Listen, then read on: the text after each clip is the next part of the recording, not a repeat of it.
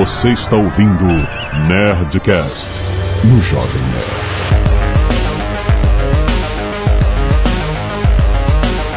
Landa, landa, landa, nerds! Aqui é Alexandre Antônio, Jovem Nerd. E para você ouvir este Nerdcast, você precisa ter um Winchester. Aqui é Blue Hand e eu já usei um cartão perforado. Aqui é o André e. Peraí que eu perdi onde é que eu anotei o que, que eu ia falar. Piada dos cientistas. Aqui é o Caio Gomes e a pessoa que mais sabe entregar informação é sempre o jornaleiro. Salve pessoal, aqui é o Cardoso e a pergunta é: você tem dado em casa? Não, cara, você não. Até tu. Aqui é a Zagal e agora meu corpo é uma ferramenta de armazenamento. o quê? De quê? Da minha história. ah, tá bom. Agora entendi a tatuagem Maui.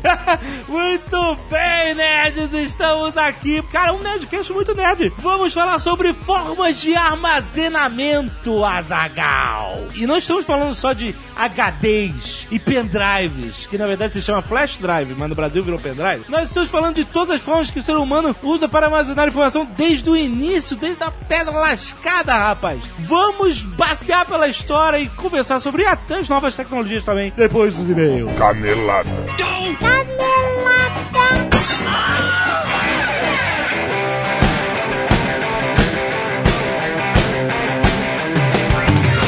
Muito bem, Azaghal, vamos para mais uma semana de mesa Caneladas Onéricas. Vamos. E Azagal, a recado nossos queridos amigos da Warner Bros. que está completando 90 anos aí, muito bem, Warner Bros. Olha aí. 90 aninhos de Warner Bros. Comemorações aí no ano inteiro e para marcar a data eles estão fazendo aqui uma campanha chamada Cinema no Sofá com Blu-rays a partir de R$ 29,90. E tem vários títulos fodas. Entre os filmes a partir de R$ 29,90 temos o quê? Argo. Argo, bom filme, ganhou, ganhou Oscar. Recente, não tem tanta gente que viu. Acho que as pessoas deveriam ver mais. Bom filme. Tem Inception, por Ó, exemplo. Tem Cidadão Kane, um clássico.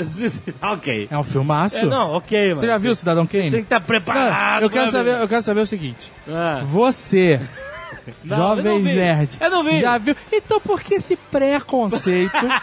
essa vozinha tremida, debochada, de quem não viu o filme? Eu sei, mas é que não é um filme que tu tem que estar preparado pra ver. Tem que Mas estar qualquer- preparado. Mas e aí, você tá desmerecendo o filme Não por causa tô, disso? não, gente, não. Você, Tô- você não está preparado. Vamos lá, olha só. Goonies, Goonies você viu. Goonies. Aí não vai ter voz tremida e debochada. Em Blu-ray Goonies, olha aí. Matrix em Blu-ray, muito bom. Os Infiltrados, o clássico de Matt Scorsese. Porra, os infiltrados é muito foda, cara. Espetacular. Blade Runner. Porra, Blade É Runner. que- Cadê sua voz tremida de deboche? Que deboche, Blade Runner é um clássico. Ah, mas eu quero ver, porque não é um filme pra qualquer um, não. Não, não é. Não é pra qualquer um. Tá faz faz vozinha É. tremida pra falar de Blade Runner. Que graça. Muitos vezes, inclusive 300, todos Blu-rays da Warner. Clique aí, você pode clicar diretamente para ir para o Submarino Ver. Tem também em outras lojas que são revendedoras da Warner Bros. Você pode procurar. Mas Tá? você sabe que se você comprar um submarino, a Calma, gente eu sei, mas ganha eu- o nosso Você quinhão. pode procurar também na Sarave, na Livraria Cultura, no Ponto Frio, no Walmart, na Finac, no Extra, em 2001 e nas Casas Bahia tem tudo que é lugar. As promoções de Blu-rays da Warner. Vai aproveitar e botar mais Blu-ray maneiro aí na tua pilha. É, mano, submarino, por favor.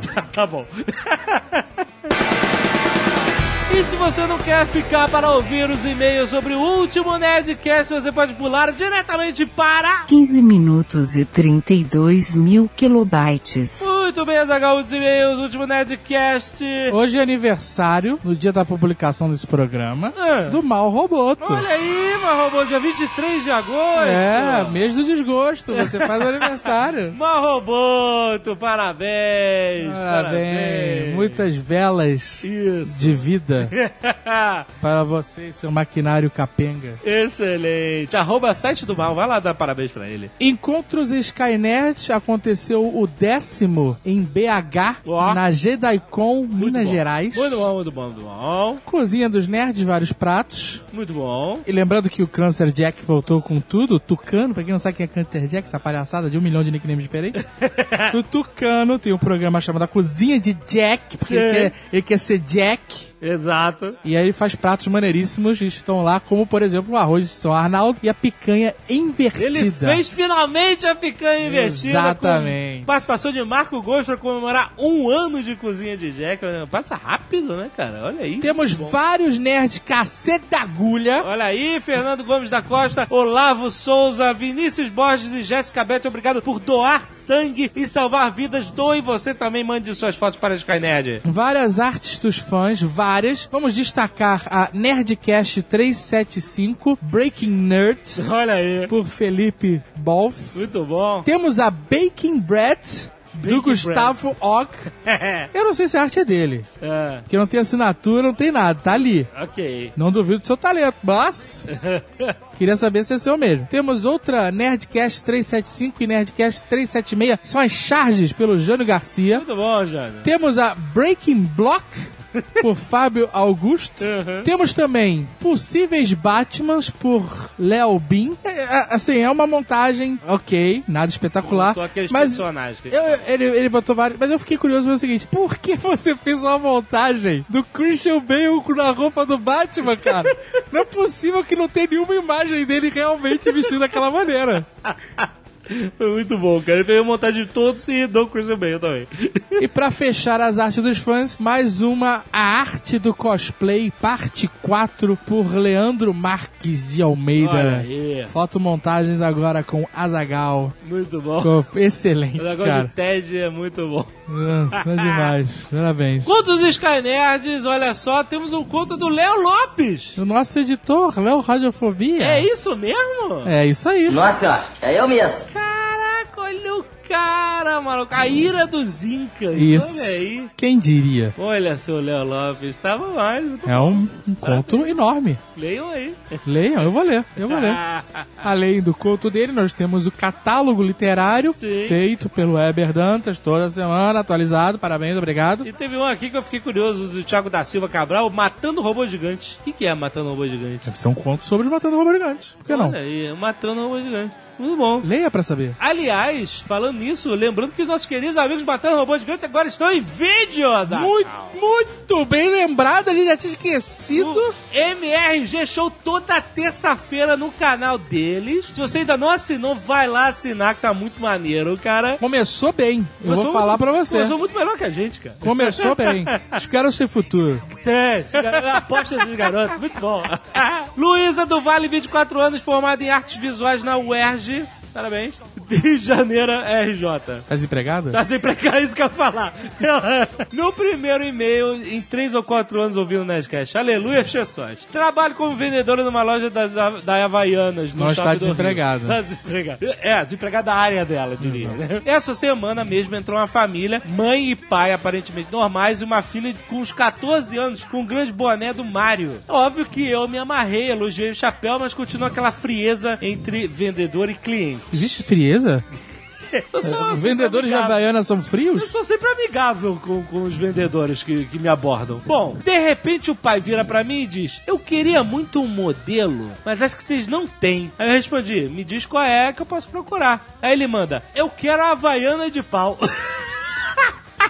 Eu comecei, claro, bate nas crianças, ensina as crianças. As crianças aprendem na barra. O cara ficou tão feliz por eu conhecer. Cara, imagina aquela família na loja e eu cantando a musiquinha na banda de pau. O pai dizendo que a filha dele era um demônio. Caraca! Mas depois da venda de pau, ela virou um anjo. O meu filho era um demônio. Todo imitando toscamente a voz do espiologo. Flashback pra 2005, quando eu vi pela primeira vez o Mundo Canibal e cantava essa música o dia inteiro no colégio. Eu ri horrores. Eles também e outros- outros vendedores não entenderam nada. E o gerente olhando com aquela cara mais espantada do mundo. Valeu um mês de trabalho. Todo mundo ficou feliz e eu aproveitei fazer uma boa e louca venda. A Havaiana de pau une as pessoas também a coisa linda de Deus. Entrou pro hall de contatos esquisitos com pessoas estranhas, junto com os sinais de vida longa e próspera pra quem passa por mim com camisas do Jovem Nerd. A pessoa que se forma em arte não é normal mesmo. Tem que abraçar a causa do universo nerd. O Renato mandou um e-mail todo, toda feliz que Excelente. falou da venda de pau. É a pessoa que tá de bem com a vida, eu acho Bom, ótimo. Eu, eu acho maneiro. Augusto Guedes Sigrai? Sigieri. Não, Sigieri. não é alemão? Sig- Não, não é. Sei lá. Não sei. Augusto Guedes Sigieri. Augusto Guedes, pronto. Augusto Guedes. 31 anos de idade, ok. Está de licença médica, mas trabalha com fretamento internacional. Olha aí, que beleza. Obrigado, você foi específico aos tempos. Hoje né, nós estamos bem. Tá específico. De São Paulo SP. Cerca de dois anos atrás, tinha acabado de sair da empresa e montado em minha moto para voltar para casa. Tinha saído, tipo, acabou seu expediente, né? Porque dá a entender que você foi, né? Acabou seu expediente C, montou na sua moto e foi para casa. No meio do caminho, um carro, sem dar seta e fazendo uma ultrapassagem pela direita, me derrubou. No momento da queda, a moto me catapultou para cima e para frente a cerca de 60 km por hora. Caraca! Pois é. Eu já fui atropelado por ônibus. Bem. Pois bem, a primeira parte do meu corpo a bater no chão foi o meu joelho esquerdo, Ai. que quebrou em sete partes. Nossa! ai. E continua em tratamento até hoje. Meu Deus. Puta, jo- joelho é foda. Joelho é, puta, muito sensível. No momento em que meu joelho tocou o chão, por incrível que pareça, me veio à cabeça uma cena do vídeo do mundo canibal. Não, não. Brasil na Copa, onde um jogador brasileiro recebe uma falta e rola no chão no melhor estilo teatro de futebol. Meu Deus, cara. Nessa hora em que o jogador rola, o narrador diz: Ai que dor! A maior dor do mundo! E nesse breve momento em que meu corpo continuava a rolar na pista, minha mente doentia conseguiu me fazer dar uma risada Não, em cara. meio a muita dor. Não, cara, que isso? Gostaria de agradecê-los por tantos Nerdcasts, por eles me tirarem da minha realidade de ficar 24 horas em uma maca de hospital por 25 dias. Nossa, cara. Em que só pode ser descrito como um mês de dor e comida Meu horrível. Deus, cara. Muito obrigado e continue um excelente trabalho. Ele Caralho. mandou o link aí do- da, da cena. do- Não da cena dele, Ah. né? da cena do mundo canibal. Cara, melhoras aí pro teu joelho, cara. Pelo menos com, o cara, cara lido com bom humor, ele tava rindo, Na hora ele tava- e-mails bem-humorados. Muito bom, muito bom. É isso, mundo canibal é isso. Laís Bicudo, 25 anos, desenhista, Campinas, São Paulo. Como os irmãos biólogos disseram, animar não é fácil. Os softwares ajudam o trabalho a ficar mais prático, mas não é fácil. Os procedimentos usados para animar são os mesmos, a complexidade e dedicação são as mesmas. A galera acha que o programa faz tudo, quando na verdade só facilita sua vida. Isso me faz lembrar aquelas perguntinhas que o desenhista tanto odeia. Tipo, você faz à mão ou no computador? Porra, os dois são à mão, cacete. Ah, mas no computador é mais fácil. Uma parte de mim morre toda vez que tem essa conversa com alguém. Ah, uma parte de mim morre toda vez que eu tenho qualquer conversa com alguém. saca só o trampo que dá pra fazer uma animação. Pra 6 segundos de animação, são feitos 41 desenhos. É Isso dependendo de quantos frames por segundo você fizer, mas tudo bem. Isso se a ideia for fazer do modo tradicional, que pelo que eu entendi, é o jeito que os irmãos Peloco fazem e preferem. Eu também prefiro e o desenho fica mais solto. Aí vem os clientes e outras pessoas dizerem que desenhar não dá trabalho. Bem-vindo à vida do Divasca, né? que é um dom divino que Deus lhe deu e como você foi abençoado não pode cobrar muito caro por essa intervenção divina. Os clientes principalmente adoram santificar o nosso trabalho, fazendo com que você sinta culpado por cobrar o seu preço. Outra coisa que me deixa com azia. Off topic, fail. Off topic fail? Off, é isso aí. É isso mesmo? É. Por que, que é off topic fail? Não sei. Ah. Olá, Jovem Nerd e Azagal. Aqui é o Marco Antônio Abreu, sou analista de sistemas e tenho 43 anos. Nasci e fui criado no Rio de Janeiro e sou pai de um pequeno nerd de 5 anos. Ok. Eu sou ouvinte do Nerdcast há muito tempo e curto muito todos os programas, mas estou escrevendo porque não deixo de me surpreender toda vez que ouço Carlos Voltor no programa. O que? O quê? Eu acho a voz dele muito parecida com a minha. Inclusive as pausas e até o jeito de rir. Caraca. Toda vez que ouço, fico pensando se não tenho dupla personalidade. Ih, caraca. Se fui clonado ou se voltei do futuro e assumi outra identidade. KKK. Para vocês conferirem, gravei um pequeno MP3 que estou mandando em anexo. Ai, meu Deus, peraí. Agora eu quero Não, não, ouvir. vamos ver. Peraí. Lambda, lambda, lambda, nerd. Aqui é Marco Abreu e eu não gostei do Carlos Volto roubar a minha voz. Eu sei que ele faz parte do grupo desde o tempo que Nerdcast se chamava Nerd Connection, mas toda vez que ele participa do programa, eu fico pensando se eu não tenho dupla personalidade.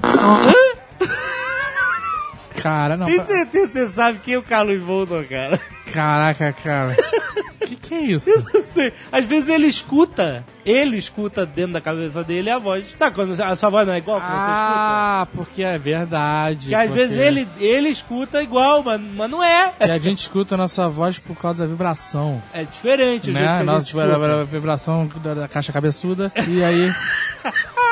e aí o nosso, é, nossa voz é diferente do que ela é gravada. A única explicação, cara. E aí o cara, na caixa cabeçuda, acredita que a voz dele é igual a do Carlos Volto. Pra ele é. Pra ele Vai é. ver que pra ele é, exato. é isso. Não É, é? tá bom, ou cara. Ele é muito louco. Ou talvez seja o Carlos Volto. Que eu não duvido de mais nada.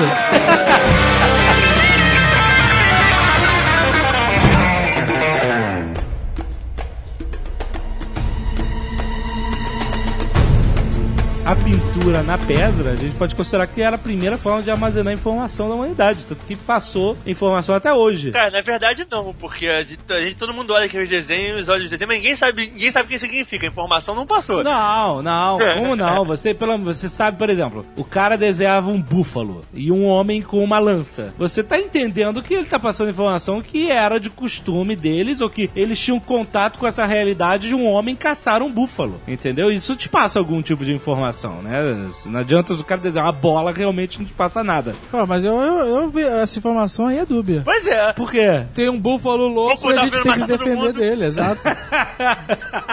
Não, mas de qualquer forma você entende que existiu contato, entendeu? Existia o búfalo. Você já tem a informação de que aqueles humanos tinham contato com búfalos. Se essa é a intenção da informação original, você não sabe. Não importa, alguma coisa você informou. Com certeza. E aí eu fico pensando, será que existia algum tipo de informação que falava que os, né, os nossos ancestrais primatas lá que conviviam com os mamutes realmente caçavam mamutes? Porque as pessoas adoram fazer essas representações do homem das cavernas caçando mamute. Mas era realmente prático um homem caçar um mamute, um bicho um monstro daquele O tamanho? nego achou ponta de lança nos, nos mamutes. Ah, Porque, assim, olha aí. Os russos já acharam 500 mamutes congelados. Esse que tá na China não é nem o primeiro, nem o centésimo. Aham. E os nego já achou ponta de lança, já achou ferimento, já achou, já achou essas paradas. Ah, então isso- beleza. Aí você já E as explica. pinturas mostram os, os caras cercando os mamutes. Ah, E tá. tem várias fases da caça, eles stalkeando o mamute, depois eles cercando e eles atirando as lanças nos mamutes. E não só isso também, quando o pessoal começou a usar símbolos pra comunicar certas coisas, na verdade a comunicação não era simplesmente tipo, ah, vamos ali informar que a gente caça mamute. Eles na verdade tinham a intenção no início da pré-história, por exemplo, eles tinham a intenção de informar triunfos. Então sim, a gente caçou mamute, vencemos,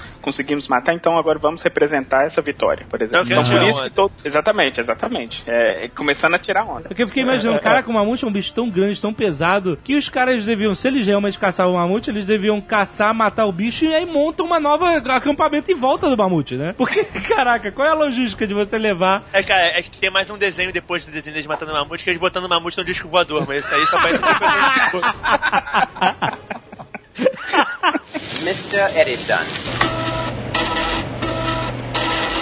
Humanidade, obviamente, foi descobrindo através do tempo diversas formas de deixar informação para a posteridade, né? A gente tem os hieroglifos nas paredes dos monumentos egípcios, a gente tem o uso do papiro, a gente tem pergaminhos, os primeiros livros na Idade Média que eram copiados manualmente pelos monges. O cara passava a vida inteira copiando livro, copiando livro, copiando livro. O papiro usado pelos egípcios tá extinto, é isso? É extinto. É mesmo? Não tem mais? Você não acha mais? Sim, eles acabaram com o papiro. o que, que é o papiro? Era uma planta de rio que eles usavam pra fazer polpa e fazer aquele papel esquisito deles. Se eu me lembro bem, o papiro é diferente um pouco de como é que a gente faz, porque a gente faz polpa com a parada. O papiro, eles descascavam. o Descascavam, fazer uma lâmina, né? É tipo um palmito a parada. Eles, abriam, eles iam abrindo as folhas do papiro e iam secavam no sol e aí viravam folhas. Na verdade, eles, eles trançavam, né? Eles cortavam É. várias lâminas e aí botavam uma do lado da outra, depois trançavam transversalmente com outras lâminas. Aí eles jogavam água, amassavam aquela merda com pedra, virava uma polpa assim, deixavam secar no sol e aí,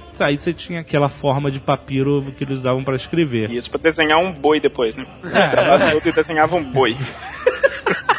Por isso que o pessoal do Stargate preferia escrever em pedra. É, é. O entalhamento de pedra seja a forma de, de armazenar informação que sobreviva mais ao tempo do que qualquer outra, né? Lá no Coliseu mesmo, na- nas paredes do Coliseu, você tem umas colunas que tem umas, uns textos entalhados, uns avisos e tal, que tá até hoje, maluco. Tipo, E os caras no Egito Antigo, eles tinham essa noção da posteridade de escrever na pedra, por exemplo, porque a função do que eles desenhavam nas pedras, por É- exemplo, era é pro cara... sempre. Exatamente, pro cara poder ler, por exemplo, quando ele morresse. Ele- o, o, o faraó morria e ele ia ter que fazer uma viagem até chegar, sei lá onde que ele tinha que chegar depois. E então ele tinha que saber o que, que ele tinha que fazer. Ele tinha que saber com quem que ele ia lutar, como que ele ia atravessar o tal do rio, e essas histórias ele lia toda lá na parede da tumba os dele lá. spell- tinha os spells dele lá de proteção e de. de Exatamente. Mas a pintura na pedra, ela, ela também sofre, né, com o tempo, né? Essas... O problema é que a tinta, a tinta sai, né? Exato, a tinta vai, vai indo embora. Essas sobreviveram na- dentro das pirâmides porque estavam fechadas, já lacradas há milhares de anos. Mas mesmo assim, elas sobreviveram até o momento que você abriu. Porque diz que quando eles abriam a tumba, era tudo colorido, vivo, Ah, isso fodaço. aí. E aí- E num 10 minutos depois estava tudo branco. Oxidou tudo, né, cara? Oxidou É. tudo, a- a- a- toda a cor sumiu. Uma coisa que quase ninguém se toca é que as estátuas romanas, elas eram todas coloridas, É. eram todas pintadas. Isso, a gente Exatamente. falou disso até no Nerdcast, né? Que a gente sempre teve, viu em todos os filmes também de época, né? Todas as estátuas brancas e sem graça, Branco, né? pois cara? E a gente achava que isso era a moda da parada. Não era, cara, era tudo colorido. É, o pessoal vê, o pessoal vê o busto aí da Nefertiti achando que ela era toda sem graça, era uma piruana lá. Mr. Edison. A forma de você, assim, você imprimir coisas, isso realmente foi um salto na China, que não, não foi muito trend na Europa durante vários séculos. Mas é, depois da, da invenção do Gutenberg, a coisa se difundiu muito na, no mundo ocidental e realmente foi uma revolução, né? Em termos de você, de fato, copiar. A gente tá falando do backup, né? Olha aí a melhor máquina de backup do mundo, né? Você não precisa de um monge vivendo 60 anos copiando o mesmo livro, que ele vai errar, que ele vai mudar. E ele vai envenenar as páginas. É.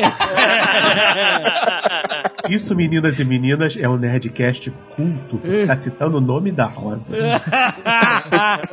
Chupa Dan Brown. O fato é que, né, com finalmente você tendo uma máquina pra fazer isso, você pode fazer cópias idênticas sempre, né, do, no mesmo produto, mesmo livro, mesma página, pá, pá, pá, pá, pá, pá. E realmente foi uma grande evolução na, na, na- na forma de você armazenar informações e difundir informação. Uma coisa legal é a maneira que a gente organiza o conhecimento, ele foi modificado a partir do momento que a gente teve o livro, né? O livro não dá pra se enfiar tudo nele. Então foi no momento que a gente começou a organizar as coisas como forma de livros que a Bíblia, da maneira que a gente conhece, foi formada. Porque antigamente a Bíblia eles carregavam numa caixa gigante um monte de pergaminho. Na hora que o pessoal falou, vamos montar um livro que isso vai ser a Bíblia, que ali se decidiu que, o que, que ia fazer parte daquilo ou não. Como o livro não dá pra ser infinito, né? Eles tiveram realmente que jogar a maior parte do conhecimento prévio fora. Então, quer dizer, o livro, até pelo formato dele, ele que determina o máximo de informação que a gente pode carregar e muita coisa no passado foi jogada fora nesse momento. Olha só. Quer dizer que os livros nos limitam. Ah, quando nasceu o livro, nasceu o editor. Isso, isso, isso. Foi, foi isso mesmo. Foi nesse momento que foi montado o que eles chamam o Codex, né? Que são, são os livros que formaram a Bíblia atual. Porque foi nesse momento que alguém teve que falar e editar e falar: Isso aqui agora é o oficial. O foda é o que não tá, né? O que, o que, o que saiu, né? Mr. Edison. Na virada do final do século XIX para o século XX, a gente tem outra nova tecnologia de armazenar informação que vai também revolucionar o mundo, que é a fotografia. A fotografia não só revolucionou a nossa forma de captar imagens e documentar as coisas, mas como a fotografia mudou a arte da pintura, Mas inclusive. peraí, minha pergunta, a fotografia, que a pintura também era usada como forma de Sim. armazenar, né? O- Os pinturas de retrato eram a única Exato. forma de você. E os né? caram eram bons, vai tomar Era, no cu, cara. que pariu. Eram muito foda. Fodas. A gente foi no Museu do Louvre, né, e tal, excluindo Mona Lisa e tal, que é um saco ficar aqui tumulto. É. Tem umas pinturas, cara, que elas são... Caraca, cara, Você vê poros. se você, você ficar olhando muito tempo pra ela, você tem uma imersão ali, cara, e parece que você tá olhando uma pessoa. Você vê o cabelo crescer, mano. Porque, cara, ela é- tem tanta profundidade. Eu bati uma foto de uma delas, de uma, de uma pintura dessas, cara, e parecia que eu tinha batido foto de uma pessoa, cara. É, a cara Os caras eram realmente impressionantes, cara. A diferença é que, assim, a pintura você tinha que ser um cara com uma habilidade. A fotografia, a habilidade reduz sensivelmente. É, você troca uma Você tinha habilidade que por outra, conhecer a né? técnica, né? É, você É, tem- mas, é- mas é, a- o, o patamar de dificuldade cai absurdamente. Sim, sim. Olha os fotógrafos no comentário. Que absurdo, Bluehead. Preconceito, os fotógrafos. dizendo que- Olha. Olha aí. Se for fotógrafo de Instagram, não pode reclamar, não. Pô, cara, é muito difícil, o cara tem que escolher qual filtro que ele vai usar. é Muito, muito complicado. Sim, mas a, a fotografia, ela realmente é uma forma muito rápida de você, né, simplesmente documentar o que está acontecendo que vai ser perdido no tempo, né, cara? É, mas eu, eu- que não sei, algum de vocês falou, ah, não precisa ter tanta técnica. Precisa, cara, olha só. A fotografia foi usada até na espionagem, né? Que aquelas microcâmeras pra bater foto de documento, sei lá. Eu uma vez invadi a sala da diretora. Ah, essa história. Confissões. E aí eu tinha uma. a Usou gente- microcâmera ou não? Não, não tinha microcâmera, né, cara? Eu não. Ele me conhecesse nessa época, facilitava. Tem uma aqui no armário. Olha só. Eu não tinha microcâmera do Blu-ray, eu tinha. A gente. Era a câmera de um amigo meu de filme na época, não era nem digital. A câmera de filme. E aí a gente chegou lá e, caralho, a prova, eu não acredito, a gente vai ficar milionário. Aí, tá, tá, começou a bater foto. e quando revelou, ficou uma merda. Tudo não dá pra ler nada, ficou uma bosta. Claro. Sem mente de macro. É claro. Tem outra te- tecnologia que surgiu também nessa época que foi muito importante. Foi a gravação sonora. Qual foi o primeiro é, invólucro que reteve a informação? Foi o disco? Foi o. Não, era um cilindro. Um cilindro. Cilindro de cera, né? de cera. Eu é. não consigo, eu não consigo entender. escanear um com um scanner desse de laser que o nego usa pra fazer motion capture e conseguindo tocar um- os primeiros. Porque ninguém, ninguém tem coragem de enfiar um scan, o cilindro de cera de cento e poucos anos na, na, na agulha, Pra né? arriscar a parada. exatamente. Já que a gente tem tantas pessoas cultas, inteligentes, Ah. PHDs, doutorados, como funciona essa parada? Como o, o cara consegue gravar som num cilindro de cera? A gravação do cilindro de cera é o seguinte: é, embaixo daquele cone tem um- uma membranazinha de metal. Preso nela tem uma agulha. Conforme você fala, a vibração da sua voz faz a membrana mexer. Ela mexe a agulha e a agulha risca a cera. Tá, beleza. Quando você passa ao contrário, a cera vai andando no risco e vai balançando a membrana. E aí isso faz o barulho. O cone serve pra amplificar o som. Como? Como? Ah, Olha só, o som é vibração no ar. É. E aí, se você consegue captar a vibração, traduzir ela na vibração de uma membrana de metal e, por consequência, numa agulha que vai para um cilindro de cera, depois, quando você passa a agulha no cilindro de cera, ela vai fazer a membrana, teoricamente, balançar da mesma forma, vibrar da mesma forma que ela vibrou antes quando tá recebendo seu som. Então, ela tá criando novas ondas sonoras com a vibração dela, que são exatamente. Exatamente não, porque não era perfeito, né? Mas que são. Não, exatamente, tem que vender direito. É a mesma frequência que você fez quando você gritou ali naquela membrana. Então, o som que você vai ouvir é o mesmo som. Eu não consigo entender. Não precisa dessa tecnologia toda. Qualquer criança faz, qualquer criança brinca. Aquele velho truque, aquele brinquedo do copo de plástico com barbante. Não, não, não, não. É o mesmo esquema. É, não, é caraca, vocês estão coisa. malucos. Olha só, se eu pegar um copo de plástico com barbante, dois copos de plástico com barbante, esticar e falar, aí, esse é o Jovem Nerd.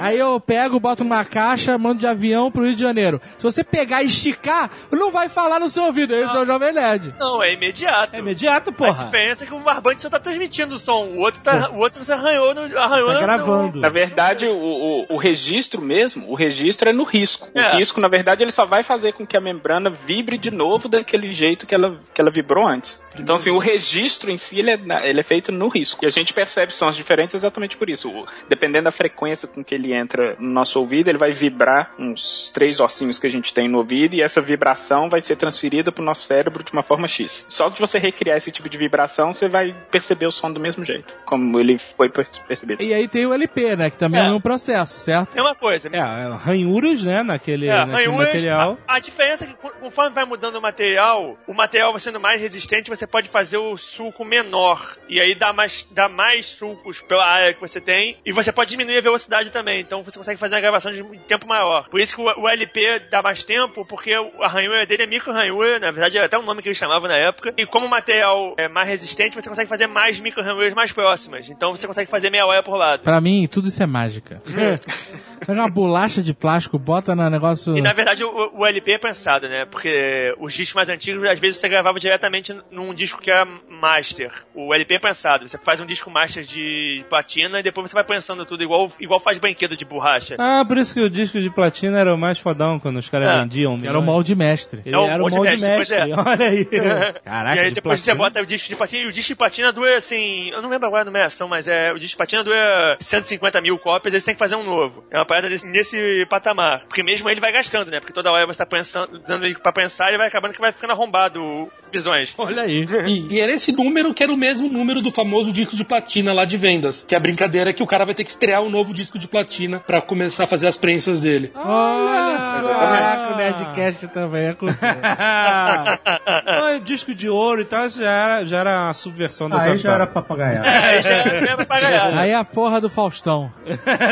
Queria dar disco pra tudo que é cantor que aparecia lá. Vencedor do disco de ouro. O- você fazer um molde de ouro não faz sentido. O ouro é, é maleável, não tem. O negócio do disco ser de platina é que platina não é, não é maleável e não reage com, com plástico. O plástico fica agarrado na platina. Hum, olha só. Acabou que virou uma ação de marketing, né? E o cara ia na TV, ganhava o disco de ouro, disco de platina e tal. Isso era uma ação de marketing da gravadora, só isso. Sempre achei brega demais.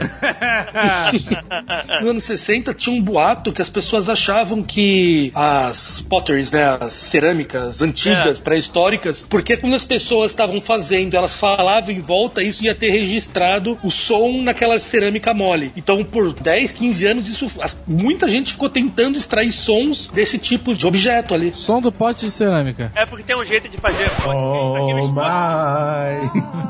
aqueles potes que são riscados. A gente pegar um pote de cerâmica feito pelo Michael J. Fox, a gente vai tirar um. Tchussum.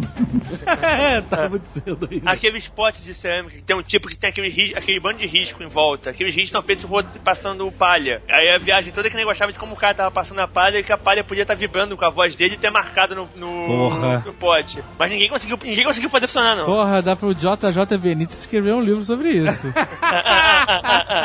Não, acho que já, já foi provado que aquilo é, é mito completo, Blue Hands. É, eu acho que até onde eu vi, ninguém conseguiu fazer funcionar, não. Acho que é venda. Que isso, se tivesse gravado, o que, que as pessoas iam, achavam que eu vi? Ah, eu odeio minha vida. Maldito Pilates. Por favor, me matem. Sexta-feira eu aqui fazendo essa merda desse vaso.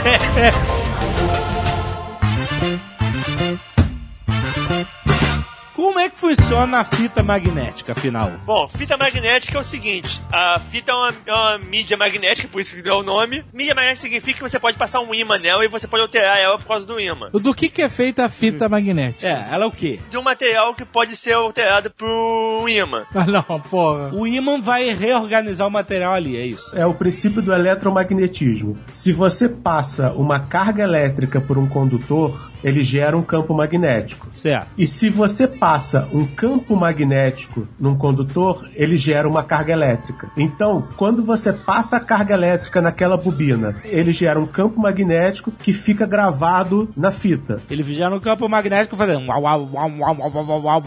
Isso correspondente ao seu som, certo? É, é, o, é o, equivalente magnético a um monte de onda. Um pouquinho isso, mais, um isso. pouquinho mais forte, um pouquinho mais ele fraco. Ele está traduzindo as ondas sonoras em um campo magnético. Não, ele, você traduz as ondas sonoras em ondas elétricas Aham. que geram um campo magnético Certo. que é repetido na fita. Ele é configurado na fita e aí quando você dá o play na fita, ele vai ler aqueles padrões magnéticos e ele vai reproduzir, fazer o contrário, é isso. Porque, exato, o campo magnético da fita, daqueles pedaços, vai passar no condutor da cabeça de leitura e gravação, vai gerar um sinal elétrico. E aí ele vai pro alto-falante. E por isso que pra apagar, é, pra apagar uma, uma fita, por exemplo, que a gente fazia isso muito, né? Gravava uma coisa em cima da outra, pra apagar uma fita, ele, a- esse campo magnético vai literalmente pegar essas partículas que estavam arranjadas de uma forma X e fazer uma bagunça novo, nelas é. de novo. Exatamente. E, e como faz a bagunça, aí não tem um som correspondente àquela bagunça. Mas sabe que, eu tinha umas fitas meio vagabunda, que eram mais baratas, e quando eu gravava por cima, eu conseguia ouvir lá, tipo, assim, sabe, sabe entre uma música e outra? Eu conseguia lá ouvir lá no fundo uma parada que eu tinha gravado é, antes. É, eu vou explicar, vai ficar bizarro, mas é porque isso que a gente falou é o princípio bonito. Na verdade, na, na hora do vamos ver, não é bem a que a banda toca. É. Pra você poder organizar a fita, você tem que dar um pulso de alta frequência nela pra poder desorganizar tudo antes de você gravar. A ideia é quando você dá o pulso, a fita desorganiza tudo e depois você grava de novo bonitinho e você sumiu com o som anterior. Essas fitas vagabundas, quando você dava o pulso, não desorganizava tudo como deveria. Então você, na verdade, sobrepunha o seu som com o que tava, so- restava um pouquinho do outro lá. Porque esse material que fica na fita é o que é, é os materiais que a gente fala que são os ferromagnéticos. Porque não- se você pega uma moeda e brincou lá por o imã de uma moeda, quando você solta a moeda, ela não tá mais magnetizada, né? Ela volta ao normal. Esses materiais, quando você aplica um campo muito forte nele, eles se Permanece. deformam e ficam presos naquela situação. Se a tua fita era vagabunda, o material podia não ser completamente puro e algumas partes dele serem mais difíceis de desmagnetizar. Então parte voltava ao normal, parte ficava preso. Uma fita boa era bem purinho, o mesmo campo tirava tudo. Olha aí. Purim, purim. PDK Chrome. PDK. Mr. Edison. Mas o, o videocassete, que segue o mesmo princípio, era uma fita magnética, né? Na, É. O princípio é? básico é o mesmo, mas o princípio de gravação é bem mais bizarro. é, me- é bem mais bizarro? Por quê? Fale mais sobre isso.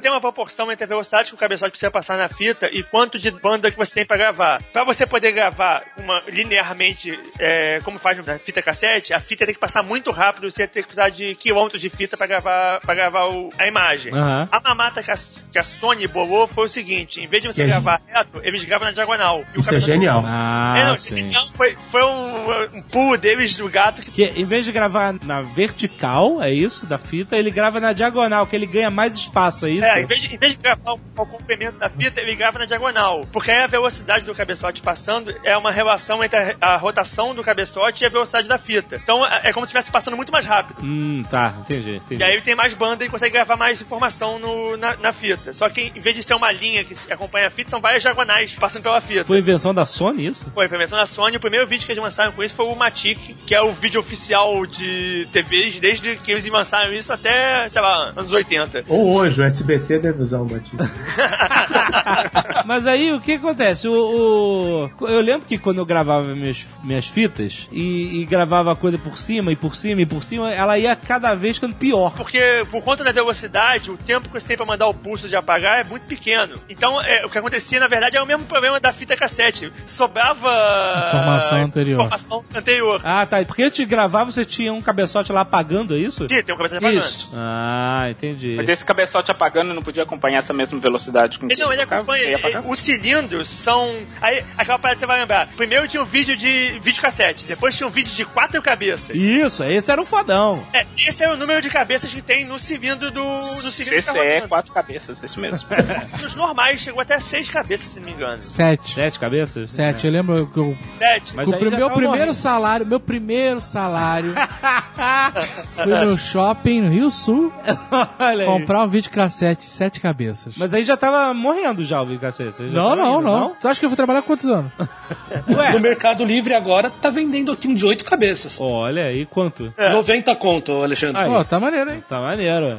Será que tá bom? Será que tá funcionando? É novo? É, daí aqui no. É no... Não, não é novo. De Não existe- não existe mais. De onde é o vendedor? Puta. Qual é a avaliação dele? Mr. Edison.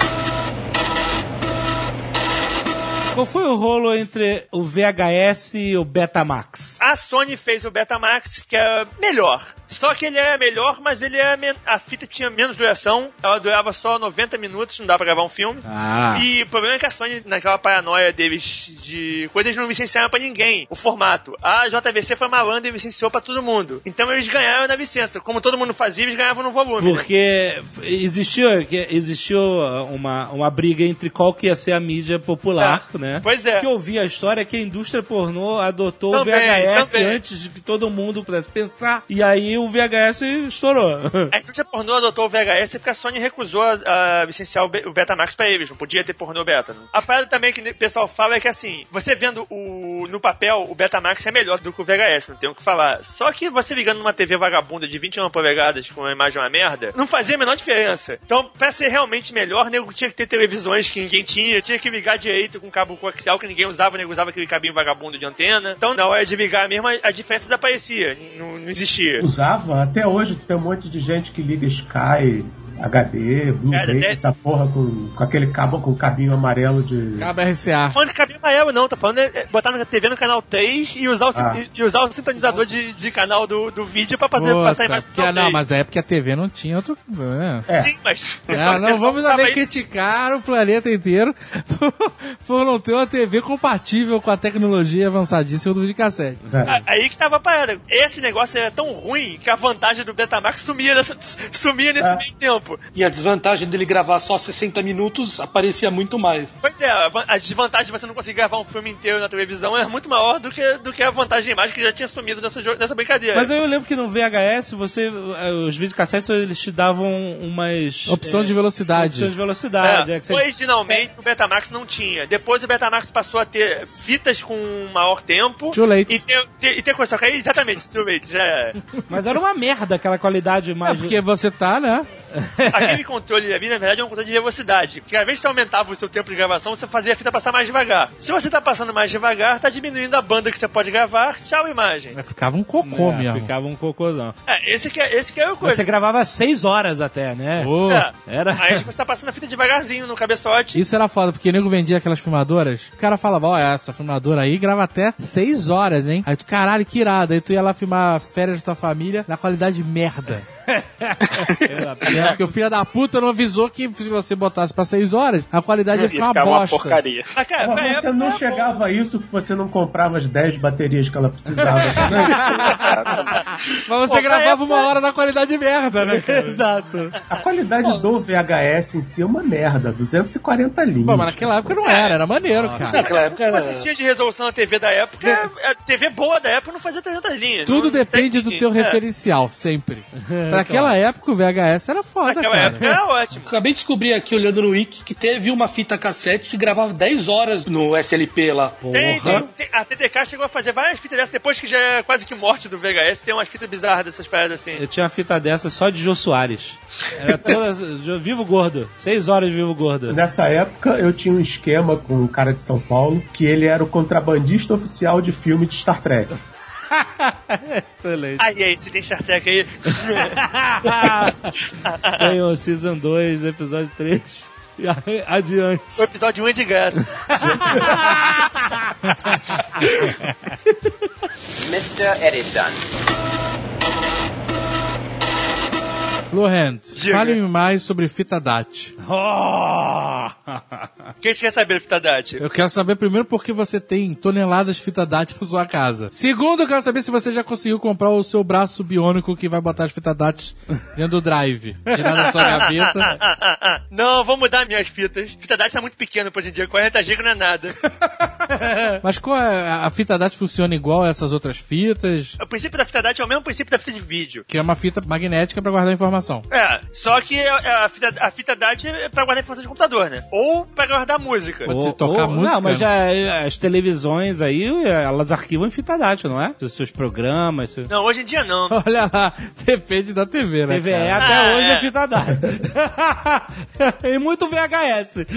O pessoal não gostava muito de usar fita DAT, porque a fita DAT é muito pequena. O que pra mim é uma vantagem, mas a desvantagem é que como a fita mesmo é muito pequenininha, se você tratar o drive igual um animal, enfiando a fita igual um cavalo e tirando igual um cavalo, você vai estragar muito rápido. E as pessoas não têm a, a gentileza suficiente pra tratar o negócio um negócio pequeno com sem ser um- jogando. Nesses negócios eles usam fitas maiores, tipo a 8mm, tipo LTO, porque o cartucho é maior e a fita é mais larga. Então é- ela é mais resistente, digamos assim. É, ela não é tão frágil. Mesmo o cara tratando o drive igual um cavalo e jogando o cartucho pra cima e pra baixo, eles não costumam quebrar tanto. A DAT ganhou a fama de frágil porque realmente é mais frágil do que os outros. Mas se você tratar direito, eu nunca quebrei a fita DAT. Mas a fita DAT, ela então funciona igual as fitas cassete funcionavam quando a gente tinha aqueles computadores toscos que tinha que ligar o gravador. Em princípio, sim. A diferença é que a fita DAT, naquela época, você, toda aquela parte que você tinha que fazer de você botar o volume de não sei o quê, isso não é um problema na fita DAT. A fita DAT, ela é uma, pra você, é um meio digital, como é um, uma, um disquete. Você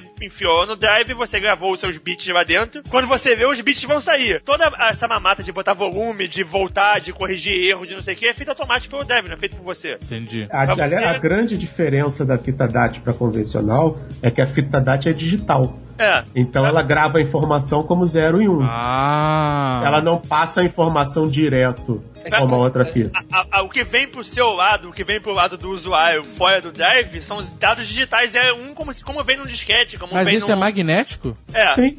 A gravação mesmo na fita é uma loucura é, analógica, que eu acho que é 4 VSB, uma, é uma loucura maluca que eles fazem pra gravar, mas isso é invisível pra você. Você não, em hora nenhuma isso chega na tua mão. O que chega na tua mão são 010101. Entendi. O seu Wi-Fi em casa também é é a mesma coisa. É uma É, vai, vai onda. ter o mesmo, esquema. O, É uma que vem- onda que sobe e desce, simplificando muito. A onda mais alta é um, a onda para baixo, mais para baixo é o zero. Simplificando é assim. Então, não importa o meio que você usa, só que você traduz aquilo como digital e aí o computador do outro lado, o equipamento do outro lado sabe quando tem um erro. O grande, a grande diferença do digital é que você, você sabe, você tem como saber exatamente o que é Onde cada tá errado, erro, é. onde está errado e em alguns casos corrigir. É, e é magnético do mesmo jeito, porque essa configuração de 0 e 1 ela é dada pela configuração do átomo na fita. Então você tem um campo Molécula. magnético que vai. Da molécula, isso. Você tem um campo magnético que vai mudar a configuração dessa molécula, e dependendo da configuração para onde que está virada essa molécula, vai, vai ser interpretado como 1 ou como 0. Mas é, na fita, fisicamente, raramente, raramente a gravação é realmente 0 e 1. É sempre uma, é sempre- são sempre é, campos de. campo variável. É sempre uma parada mais maluca do que isso. Porque se você gravar como 0 e 1 é muito, é muito sensível. Porque a alteraçãozinha atmosférica. Às vezes até você passou. O campo perdeu um pouco da potência dele, então agora virou 0, e, mas ele é 1. Então, pra evitar esse tipo de besteira, a gravação é muito mais complicada do que isso. A gente simplifica assim pra ficar fácil de explicar. Claro. É, tem toda uma macumba envolvida. envolvida. Pois é, parece fácil, mas no- na verdade, na, no- na hora do vamos ver, não é tão, tão fácil assim, não. O motivo. Mágica. É, Zagal, que você fica me zoando, eu tenho, tenho tanta fita DAT, é porque na época que eu comprei esses drives nos anos. 2000, nos anos no- anos 90, final dos anos 90, início do 2000, você conseguir 4 GB praticamente, ó, você conseguir 4 GB por 15 reais, então é um ó gigante. E é o que custava cada fitinha dessa. Olha aí. No ano 2000, uma, fiti- uma fita DAT de 20 GB custava 30 reais. Você não conseguia um HD de 30 reais por nem, nem cavacatuça. E aí você vai se desfazer do seu império de fitas DAT. Na verdade, todas elas estão gravadas no HD já. Você quer que a gente ajude a vender? Aí a gente anuncia aqui. Vai vender o acervo, é pornografia, meu amigo. De uma maneira que você não pode imaginar. Aí esse eu ainda uso de vez em quando pra coisa de trabalho. E um dos meus drives até no trabalho que eu, a gente recuperou 4 mil fitas de um cliente. Calma, você usa pornografia pra coisa de trabalho? Não, não, não. As, os as fitas DAT, a pornografia pode ser um outro tipo de trabalho.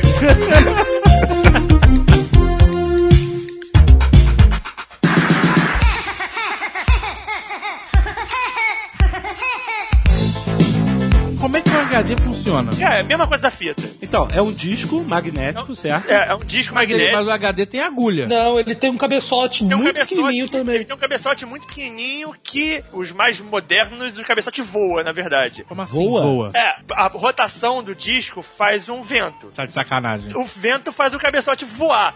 Não, mas peraí, peraí, peraí, peraí, peraí. Eles não falam que dentro do HD é vácuo? Não, não é, não, Não, é. Essa não é é. a história de coisa, não é. Não é? Nunca foi? Não tinha HD O ar, é, o ar é bastante puro, pra não ter é- partículas é- é sólidas bastante dentro. Porque se tiver qualquer partícula sólida dentro, ferrou. Aham. Mas é ar. Qualquer HD mais moderninho, o cabeçote voa. Esses pré-históricos inicialmente não voavam, não. Eles eram controlados mecanicamente, mas a primeira evolução deles, a evolução, ó, foi fazer o cabeçote voar. Mas então todo HD até hoje ele é um disco magnético com, como um VHS. Ele vai rearranjar magneticamente informações lá dentro. É isso? É, o Mas não precisa de ser gravação- necessariamente uma agulha, precisa ou não? Ele é um cabeçote pequeno. Não, ele, ele- ele é é um cabeçote igual um cabeçote de fita cassete, só que ele é mínimo, mínimo, mínimo. E você tem um cabeçote por superfície, normalmente. Superfície que eu falo assim, é o seguinte, um disco tem dois lados, né? Aham. E dependendo da capacidade do HD, você tem vários discos empilhados. Então cada superfície tem, um- tem a sua cabeça. Hum, Todas elas estão num braço e normalmente o- o- é um braço único que move todas as cabeças ao mesmo tempo. Já existiu HDs que as cabeças eram independentes, já existiu HDs com mais de uma cabeça, mas quanto mais você vai vai alterando isso, mais complicado vai ficando o, o mecanismo da, da, da parada e você fazia tudo funcionar sem dar pau. Então acabou-se que chegou à conclusão que um, um braço único, com todas as cabeças no, no- no mesmo braço e movendo ao mesmo tempo, é o mais, mais confiável. Mas o HD que tem muita capacidade, ele na verdade são vários HDs? Aí depende, aí que tá como é que vai tendo evolução. Por exemplo, você pode ver que, por exemplo, se você pegar um prato de 500 GB, pra você fazer um HD de 1 TB, você precisa de dois. Sim. O que, que é prato de HD? Um É- disco. é É o disco. É o disco. É o máximo que existe? 500 GB? Não, O Bloet tá querendo dizer que você pode ou ter um avanço de tecnologia que o disco consegue é, mais armazenamento dentro dele, ou você pode ir empilhando os pratos dos discos. Mas peraí, o HD não é gigante, você não tem HD de tamanhos diferentes. Hoje em dia não, mas você já teve. Hoje em dia, porque o, o prato tá, tá com a densidade maior, você normalmente tem um HD com um ou dois pratos só. Por isso que eu acho que o tamanho que o nego tá usando hoje em dia é um tamanho de 500. É, porque você tem HD de notebook que é pequenininho e tem um tera já, ou mais. Não, mas de- talvez ele esteja com dois pratos, ou então ele tem pratos de um. Isso- Eu não tenho acompanhado, não tenho mais visto. Tá por fora, tá por fora. no mercado de pratos de HD. pessoal que pegou anos 90 a computação, você podia perfeitamente ver isso, isso fácil assim. Quando saiu o HD de 4 GB, o HD de 4 GB é fininho. Aí o HD de 8 GB é mais gordo. Ele é mais gordo porque ele era dois HD de 4, na verdade. Hum, Entendi. E aí você nego botava quatro pratos, aí o HD ficava gordão, só que o HD gordão, ele, ele é da altura máxima que ele pode ter pra entrar naquela barra de 3,5. Do drive, né? É, aí nego conseguiu aumentar a densidade do HD. Aí o, o prato em si ficou com mais capacidade. Então você pode fazer um HD de 8 GB com um prato só, em vez de fazer com dois. Aí passou até HD de 8 GB fininho, de novo, porque é um HD com um prato só. E foi ficando nessa, nessa brincadeira de começa com fininho, aí vai ficando mais gordo e depois voltava fininho de novo. Ultimamente é que o pessoal não tem mais feito isso. Normalmente eles- eles se mantêm em um ou dois pratos. É raro se tem um HD maior do que isso. O que aconteceu? É, no início dos anos 2000, foi descoberto um efeito na física que eles chamam de magnoresistência gigante. O nome do efeito é magno-resistência gigante. Gigante. gostei, gostei, gostei. Mais, mais uma descoberta do IBM. Chicante. Chicante. Tinha que ser chicante. Essa, essa é a evolução, quando a parada for mais foda.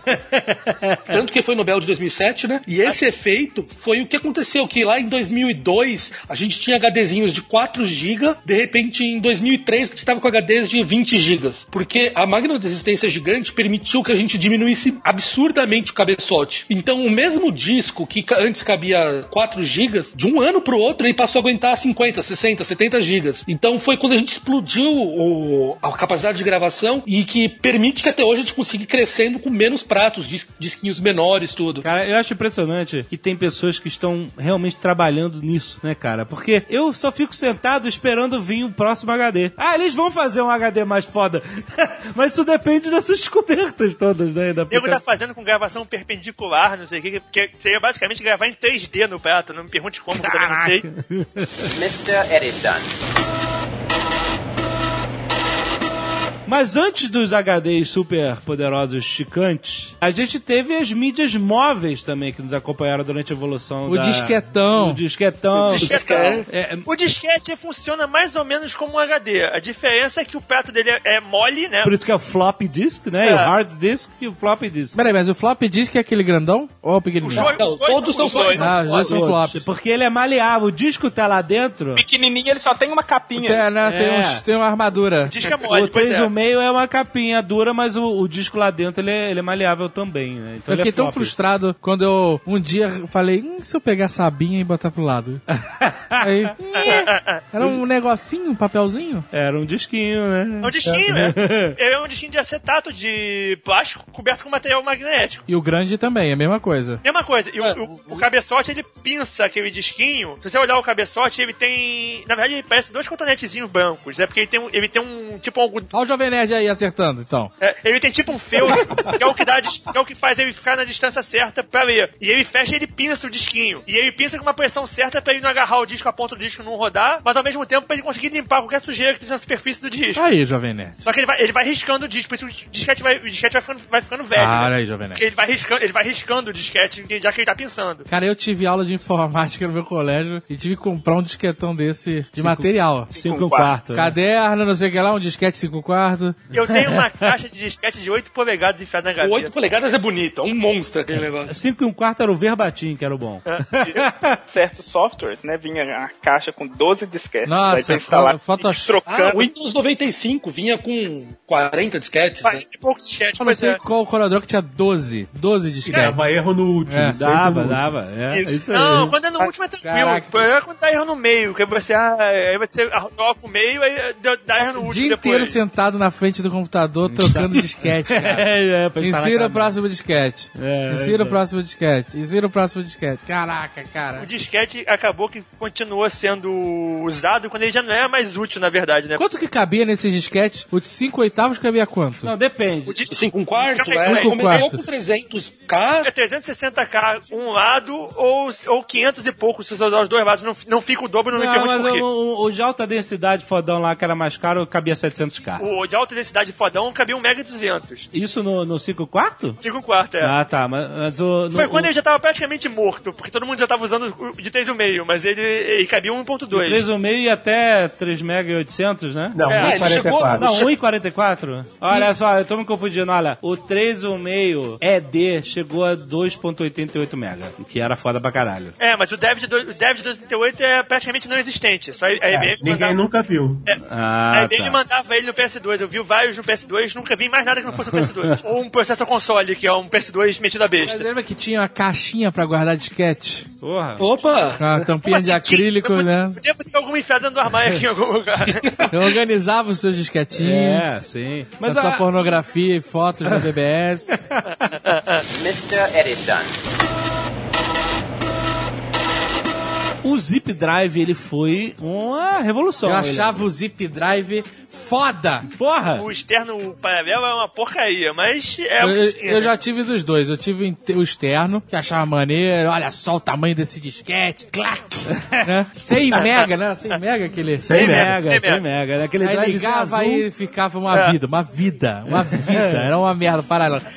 O externo é uma merda. O interno é, outro- é é outra vida. Aí depois algum amigo meu que tinha comprado um computador e aí veio com zip interno, mas ele não tinha como instalar ele precisava do externo. Eu fiz, ah, não, vamos trocar aqui, beleza? E aí eu peguei o interno, e aí era melhor, era mais caprichado. Eu tinha um interno SCSI que é, é quase que um HD aqui, é bem rapidinho. Mas o zip drive ele tinha um problema seríssimo, que foi o que destruiu ele. Clique, O clique. clique da morte. Clique da morte, cara.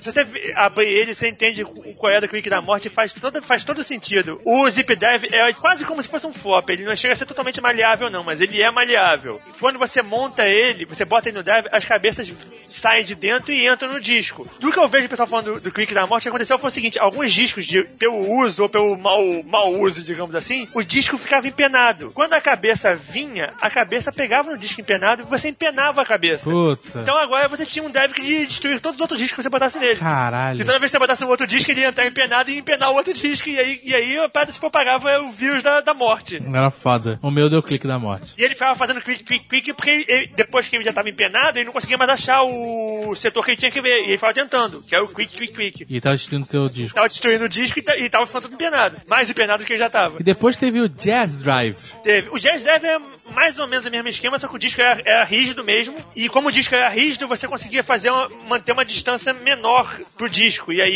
ele, rodava mais rápido, dava pra guardar mais informação. Olha aí. Só que eles eram bem mais caros e eles, eles usavam um princípio que é o negócio de fazer voar o, a cabeça voar pra manter a, a distância. Entendi. Que segundo o Cainha que inventou, usava o princípio de Bernoulli, tanto que o drive original do Jazz Drive, do Zip, de tudo, a Omega chamava de Bernoulli. Bernoulli? É. Só existia pra Workstation e pro Mac. Depois eles lançaram o Zip Drive, que é um Bernoulli de pobre, porque o Bernoulli era caro pra caramba. Foi aí que pegou, foi o que encheu eles de dinheiro, e aí eles resolveram fazer uma versão mais simplificada do Bernoulli, que é o Jazz Drive. Mr. Edison.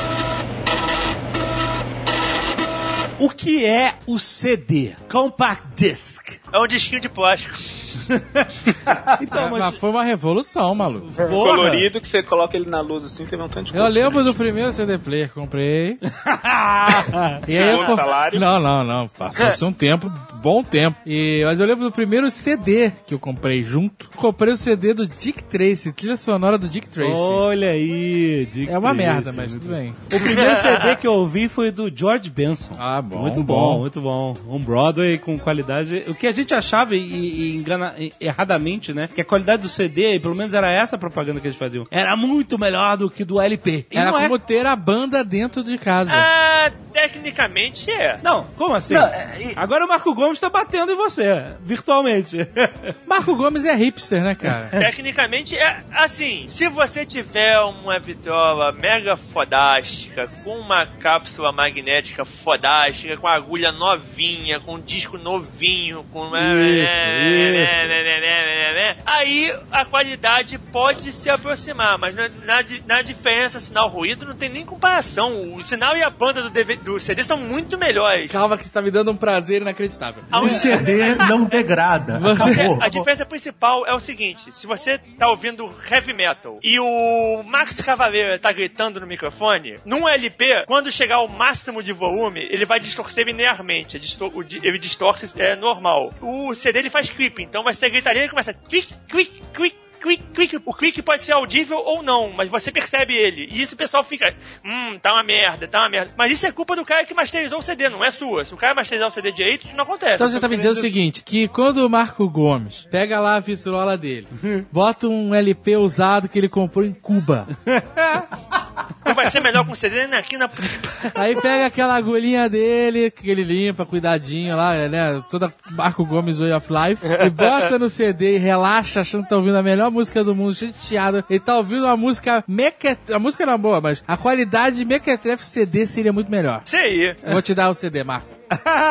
Vou te dar o CD player. Vou te revolucionar. Tu vai voltar pros anos 90, cara. A discussão clássica do pessoal com o amplificador de válvula e o amplificador transistorizado. A diferença dos dois, o amplificador transistorizado é muito melhor, com uma, uma exceção que é o amplificador de válvula, quando ele distorce, que é quando você está botando mais, mais sinal nele do que você deveria, se chapa ele no máximo. A distorção que ele faz é uma distorção que a gente acha agradável. A distorção do transistorizado é uma distorção que a gente convencionou a achar não agradável. Mas os dois estão distorcendo, os dois estão cagando o som. Você já fez merda. Você não devia deixar nunca ele chegar no máximo. Não, mas você tá falando um extremo, que é distorcer a música que não deve acontecer num, num álbum profissional. Aí que eu tô falando, se você está usando a parada no parâmetro correto, sem fazer cagada, ele é muito melhor. Não, então, mas o que eu tô querendo dizer é o seguinte: o CD era melhor do que aquela nossa vitrola vagabunda de sujeira com os discos arriscados e o Não, caralho. o CD é melhor que qualquer disco. Ponto. A menos que você é, coloque o CD em extremos de má mixação. Digamos assim. Não, Não, não, é que vai mixar ele igual a tua cara. Então, Não, mas não tem a conversão digital analógica que também atrapalha aí, ô Blue Hands? Mas a conversão digital analógica é inaudível, a menos que você faça ele igual a tua cara. Ah, não, se eu ouvir a música 128 kbps, eu sei que ela tá esquisita. Isso não é conversão, isso não, Não? tem nada a ver com conversão, isso tem a ver com a compressão que você está usando e com o jeito que o, que o codec é feito. E dependendo do codec que você usar, 128 você vai achar maravilhoso. Blend é foda, Blend é foda. Puta que pariu. Deu-lhe um beat slap Jovem Nerd agora a mu- que... Tudo depende de como é que foi encodado. O, MP, o MP3 fica pequeno porque você está jogando coisa fora. É, peraí, é porque a música do CD não é um MP3, a música é Não, um o CD é, é natural. Ela tá. Ela, Sem compressão. é, e teoricamente você é capaz de voltar com a mesma onda que você gerou. Na prática também, porque a aproximação é 99,9999% igual a outra. Então é igual. Certo. Que ninguém quer reclamar é que lá no centésimo nove o cara, ah, mas olha lá, tem 100 noves, então não é 100%. É, só que o LP tem 5 noves.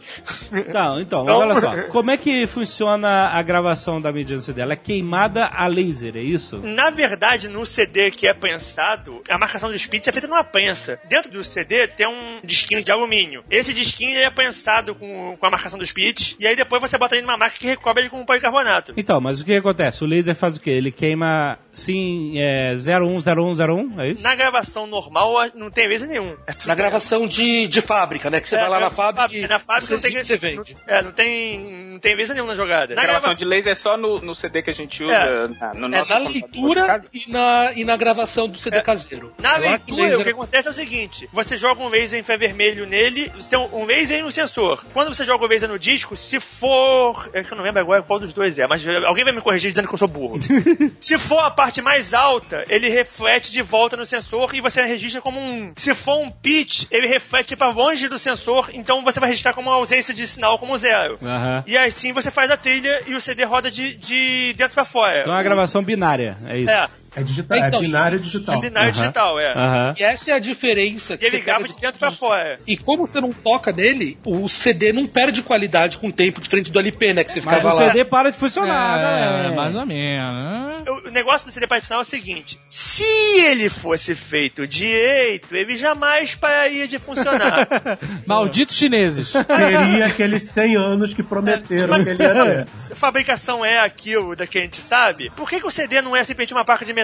Porque o alumínio oxida e ele para de refletir, ele deixa de ser um espelho. Então por isso que o nego fecha ele no plástico. Só que o plástico deveria proteger o alumínio totalmente, mas o plástico não protege o alumínio totalmente. Então o alumínio vai oxidando e quando ele vai oxidando ele deixa de refletir. Até uma hora que ele realmente para de refletir e o CD para de funcionar. Então os CDs que eram mais baratos então era que usavam materiais mais toscos ainda que É. iam. Ou o acabamento da borda. Eu, eu vi é, muito pessoal falando que a borda externa, porque assim, a máquina faz o CD maior do que ele é, e uma outra máquina desbasta ele pra deixar do tamanho certo. Uhum. Que esse acabamento é que deixava micro fissuras no CD que deixavam entrar. Entendi. Então, mas uma Porque o vez. CD, além de parar de funcionar do nada, do nada, às vezes ele mofava. Também pelo mesmo problema, porque na verdade ent- entrou umidade dentro dele, já que tá entrando ar, e a umidade oxidou a parada e o, acabou que conseguiu entrar mofo junto. Caralho, cara. Mas o erro mais legal de CD era quando a película soltava e aí você puxava e vinha inteirinho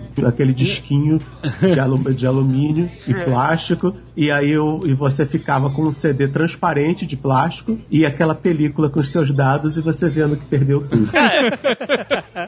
Oficialmente, o CD é pra ser duas camadas de policarbonato com um disquinho de alumínio no meio. Tem CD que só tem uma camada. Exatamente. Pra economizar no dinheiro, o alumínio é praticamente. tá praticamente na borda de cima, tem um. Uma, uma- um layer de tinta. Tem um layerzinho de tinta e de verniz e, e só o policarbonato embaixo. Que eu já tive CD, que não CD de filme, mas CD que a gente comprava no pirulito lá na, na Rua da Alfândega, que a gente comprava o, o tubo, que se você sem querer arranhasse ele, um abraço. Já era, é. Já era. Não, teve um CD que foi um absurdo, cara. Olha só, eu peguei o CD, aí ele, ele era pintado de um lado, né? E do outro lado era, o- era o plástico com a É. parte dos dados, né? Aí eu escrevi alguma coisa, foto, não sei o que lá.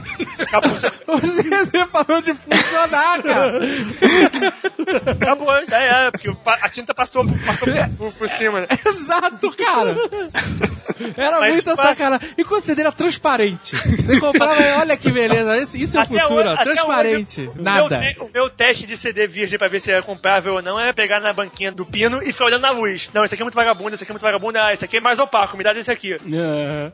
Porque as marcas eram todas marcas que você não podia confiar mesmo, né? Porque sabe como é que é, então você tinha que fazer o teste da luz. Qual é a magia do CD regravável? Já que não é uma mídia magnética que pode ser rearrumada assim. No CD regravável ou no CDR, o CD dentro tem um pigmento fotossensível. Quando você manda um laser nele, ele escurece no ponto onde você mandou o laser. Então você vai gravando os pits nele, você vai queimando os, os pontos escuros. Aham. Por isso que se chama queimar CD quando, Sim, quando sim, começou. claro. No regravável, é, o pigmento funciona de um jeito que se você mandar um laser ele escurece, se você mandar um laser de outra intensidade, ele, ele fica transparente de novo. Ah, é tipo um traço mágico quando você É. dá aquele.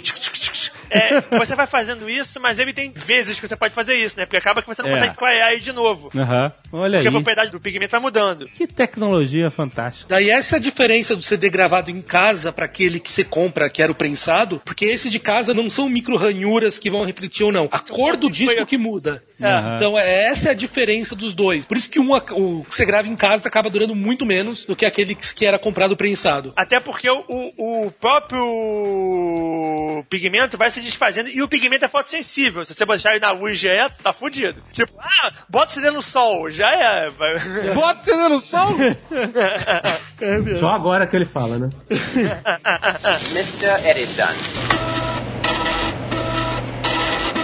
E o que é o DVD? Já que ele é igual ao CD fisicamente. Você olha. Cara, olha só, eu acho que a gente tá cometendo um erro de timeline. o quê? Porque a gente começou a falar de CD e a gente não falou Ah. do Laserdisc. O Laserdisc, é verdade. Então antes de a gente avançar pro DVD, É verdade. vamos parar e falar daquela bela bolacha de espelho. Você sabe por que que é aquela bolacha daquele tamanho? Não, cara, eu tive. O pior é. Eu comprei. tive ó, também. O meu primeiro aparelho de, de, C- de DVD. Segundo salário? Não, não. Terceiro. Terceiro. Eu lembro que existia, eu tenho até hoje, inclusive, Dave, um Laserdisc do Poderoso Chefão. Uma caixa gigante, pesadíssima, com vários discos dentro, mas tinha uma porrada de matéria. Era gringo, não é?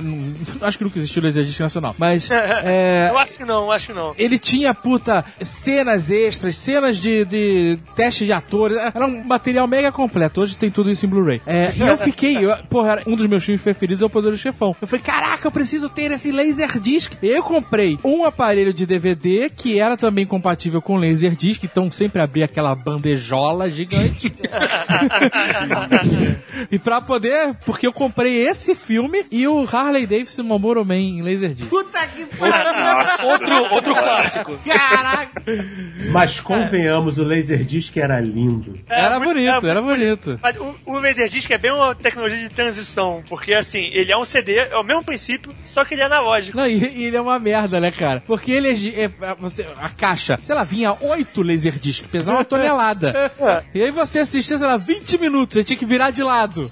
Pô, mas tinha que comprar outro reverso. Que eu, Caraca, ele, mas aí tu compra um, um aparelho auto-reverso pra girar um disco de dois palmos. ele não gira o disco, ele gira o cabeçote. Ah. Eu tinha um amigo que tinha um desses que parou de funcionar. Aí, ah, cara, conserta pra mim. Eu falei, cara, conserta com uma única condição. Eu quero fazer teu aparelho funcionar aberto. Eu quero ver como é que ele funciona.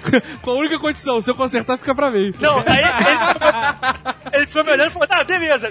Eu consertei, aí peguei e falei, não, agora vai funcionar aberto. Calma aí, calma aí, me dá, abrimos ele pra gente poder ver exatamente como é que é o volta reversa. O cabeçote vai até o fundo, ele virava num carrinho e corria por cima. Bonito. Olha só. Que ele lia de dentro pra fora, então. Ele via de fora pra dentro, igual o LP. Aí ele depois voltava e girava. Voltava e girava. Mas o Laserdisc tem uma coisa, apesar de tudo, ele rendeu um negócio que foi assim épico e quem viu funcionando se lembra até hoje. Dragon's Lair. Ah! Um jogo de fliperama com qualidade de desenho animado. Sim, eu lembro. qualidade que você não tem até. Você se demole você não tem até hoje. É verdade. Uma qualidade daquela. Na prática era uma merda. Você tinha que apertar o botão num- numa fração de microsegundo, senão você perdia. Comia ficha pra caramba, mas visualmente era lindo. Mas o gráfico. A Laserdisc não durou nada. Nada, nada. Não, na, na verdade, aí, aí que a gente se engana. A gente aqui, a gente aqui nessa época, a gente tava com um atraso temporal absurdo. O Laserdisc foi lançado em 71 ou 72.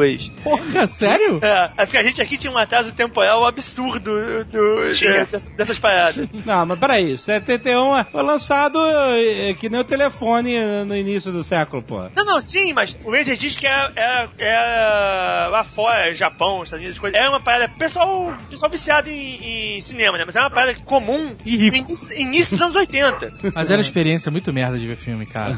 Você vê 30 minutos, tem que parar e virar o disco e trocar. Trocar o disco! Cara, era horrível. Mesmo que você tivesse essa cabeça giratória aí, essa, esse auto-reverse, você tinha que trocar o disco, cara. Porque não dava um filme inteiro nos dois lados do, de um disco. No Auto Reverse, você trocava de disco uma única vez por filme. Nesse esse meu amigo, a gente cansou de ver filme. Você via um lado, ele virava pro outro, aí você tinha que tro- trocar só pro segundo. Era mal, mas era aceitável. Era muito ruim, cara. Eu preferia ver filme na Globo cortado, cara. Mr. Editon. E o DVD? DVD que é igual a um CD. Qual é a magia? É um CD que mudaram a frequência do laser, então você pode fazer os pontinhos menores. Pronto, acabou. Ah, mas aí então, peraí, peraí, peraí. Então a mídia. Não, não, mas a mídia também não era igual. A mídia não é igual. É só o leitor que é igual, que é diferente, não é possível. Teoricamente, a diferença é que eles mudaram a composição do plástico pra evitar o, o defeito de apodrecimento. Não, mas porque senão podia pegar um CD. E fazer a mesma coisa. Comprar não? um, um D- fazer uma coisa com gravar um, um- um CD num, num DVD, num gravador de DVD. Não, porque o, o, o CD, a mídia fotossensível do CD não é sensível à frequência, ao, ao mesmo laser. Ah, tá, entendi. Quando você muda a frequência do laser, você muda ah, ah, o espectro que ele é sensível. O pitch, o grãozinho de arroz, é bem menor. Entendi. Falando em números, o CD tinha um tamanho de laser de 850 nanômetros. O DVD tinha mais ou menos 600. Então ele tinha um laser que era ali um terço menor do que o do CD aproximadamente. Então ele conseguia colocar bem mais informação no- na mesma quantidade de mesmo tamanho, né? Mas ele consegue colocar uma informação diferente numa mídia diferente. Então É. o CD em si tem que ser diferente. Diferente, né? É. É sim, porque o material que vai, como o Blue Hand falou, o material que vai ser queimado, Sensível isso. ele tem que ser apropriado para poder ser queimado com aquela frequência de laser. Senão não faz nada. E o pensado é mais ou menos a mesma coisa, mas o que, o que muda é porque você tem que mudar, às vezes, a composição da camada que reflete pra poder refletir uma área menor, né? E aí, finalmente, eles conseguiram trazer os filmes pra essa mídia, né? Porque o CD só conseguia aguentar música, né? Era impossível. Tem uma, uma história que diz que é venda, não é tão venda assim, que o tamanho do CD foi definido com o tamanho da nona sinfonia, né? Ah, é? É. 90, 70, 90 minutos. 72 É, minutos. É, é, pra, dar- é, é pra dar a nona sinfonia inteira em um único disco. Olha aí. E- mas nesse meio tempo surgiu um negócio que no Brasil só era vendido em camelô e que era um quebra-galho para fez sucesso no um pouquinho de VCD. sucesso no Japão, o VCD. Puta, eu me lembro do VCD. VCD. VCD eram CDs com vídeo em MPEG 1.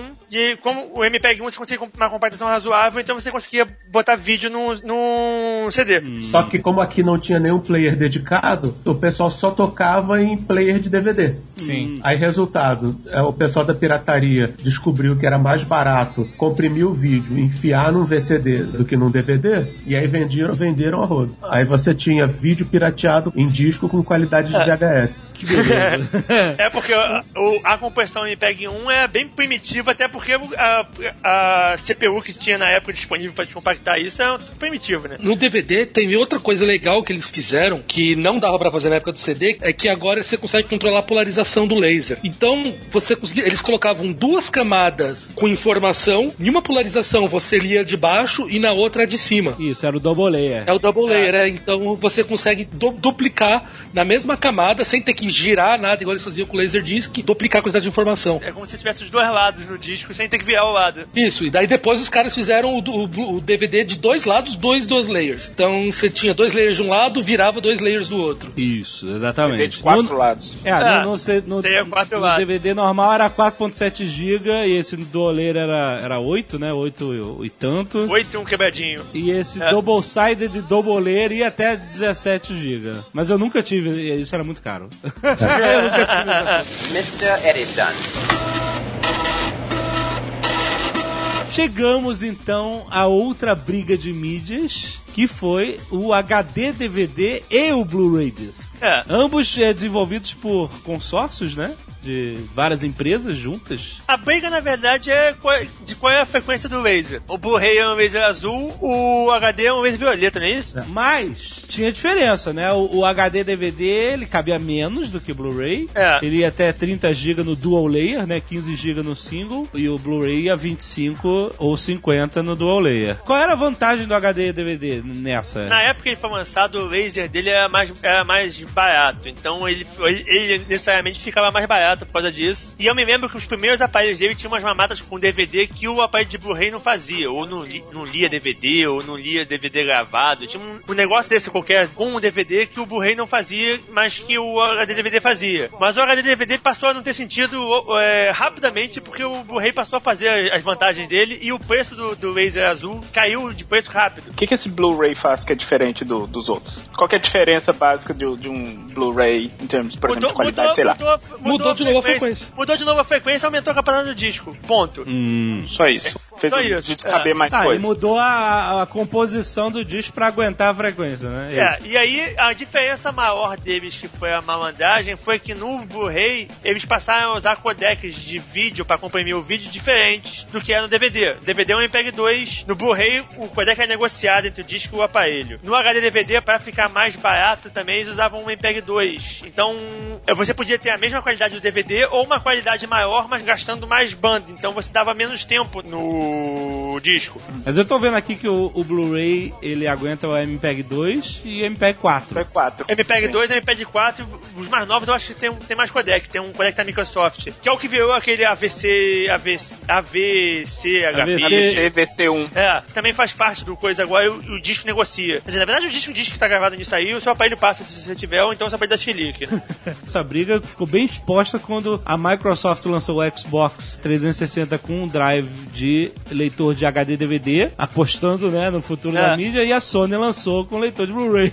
É porque o negócio do HD DVD é o seguinte: hoje em dia falando fica meio sem sentido, mas na época existia codec de MPEG. Codec é o, é o chipzinho que você usa para decodificar o, o MPEG 2. Como já tinha DVD há anos, o codec para MPEG 2 é ridiculamente barato. Então você decodificar MPEG 2 é barato. O laser violeta é um laser barato de fazer. Você misturando isso tudo, ele é um aparelho que a evolução dele é pequena em relação ao DVD, mas é o suficiente para você pra ser novidade e ele é um aparelho de componentes baratos. O Blu-ray, como eu já tava forçando mais o coisa, o laser azul era caro, o codec pro MPEG-4 é inexistente, eles passaram a ser feitos pro Blu-ray, então tudo isso era mais caro, logo o preço do aparelho era mais caro. Aham. O pessoal do HD DVD já sabia, eles sabiam que eles iam perder no final. Eles acharam que eles iam segurar um pouco, ganhar uma grana antes e perder no final. Eles não perceberam que eles iam perder logo no início porque o- os preços iam, iam despencar. Foi o que aconteceu. O preço dos componentes todo despencou e o Blu-ray acabou. Além de tudo, ficou barato. Aham. O motivo principal pra você não comprar um Blu-ray que caiu o preço desapareceu. Aham. E tem outra vantagem no Blu-ray, que é, é- essa é mais pra quem é que gosta de manter seus discos perfeitamente limpos, é que o Blu-ray ele foi feito com uma